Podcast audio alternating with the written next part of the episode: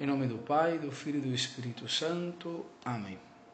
Queridos irmãos, eu sou o Padre Paulo e hoje vamos meditar o Evangelho de São João, capítulo 3, versículos de 16 a 21. Queridos irmãos, o Catecismo da Igreja Católica, no número 458, vai dizer que o Verbo se encarnou para que nós conhecêssemos o amor de Deus, o Espírito Santo. E Monsenhor Strauinger, um grande comentador das Sagradas Escrituras, comentando justamente o versículo 16 desta passagem, vai dizer: Este versículo encerra a revelação mais importante de toda a Bíblia. Todas as crianças e catecúmenos deveriam conhecê-los, incluso deveriam ser o primeiro a ser ensinado na catequese. Porque Deus amou tanto ao mundo que deu o seu Filho unigênito para que todos os que creem nele não pereçam, mas tenham a vida eterna. E por que este versículo é tão importante?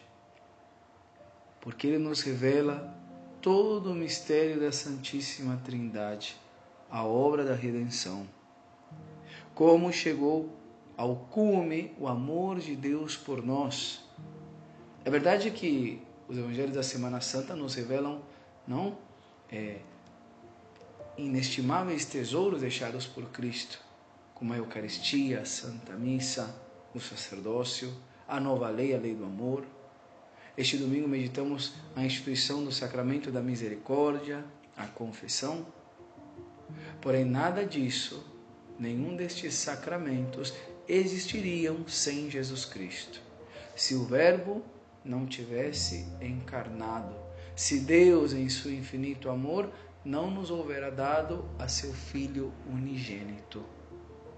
E literalmente, Deus Pai nos deu a Jesus Cristo, com todas as letras.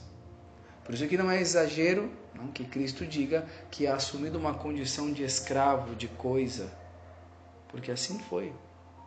Deus Pai nos entregou a Jesus e ele assumiu esta condição de coisa, por amor a cada um de nós.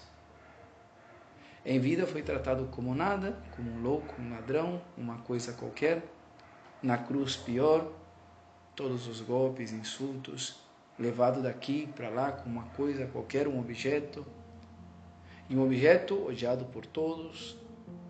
E por amor, Cristo segue esta condição de coisa, baixo as espécies, espécies do pão e do vinho na Eucaristia. Se faz presente cada vez que um sacerdote ele invoca com as palavras da consagração. E já na Eucaristia se coloca à disposição do sacerdote, que lhe leva para o sacrário, para o altar, para o ostensório, para a boca das pessoas. Enfim, por amor, Deus segue dando-se a cada um de nós para a nossa salvação. E o único que nos pede é que cremos no seu amor. Que acreditemos que não há maior prova de amor que dar a vida pelos demais, dar-se aos demais sem esperar recompensa, amar antes de ser amado e sem ter a certeza de ser correspondido, amar por amar. Que Nossa Senhora, que também se fez escrava, nos ensine a amar o seu filho como ele merece ser amado. Ave Maria Puríssima, sem pecado concebida.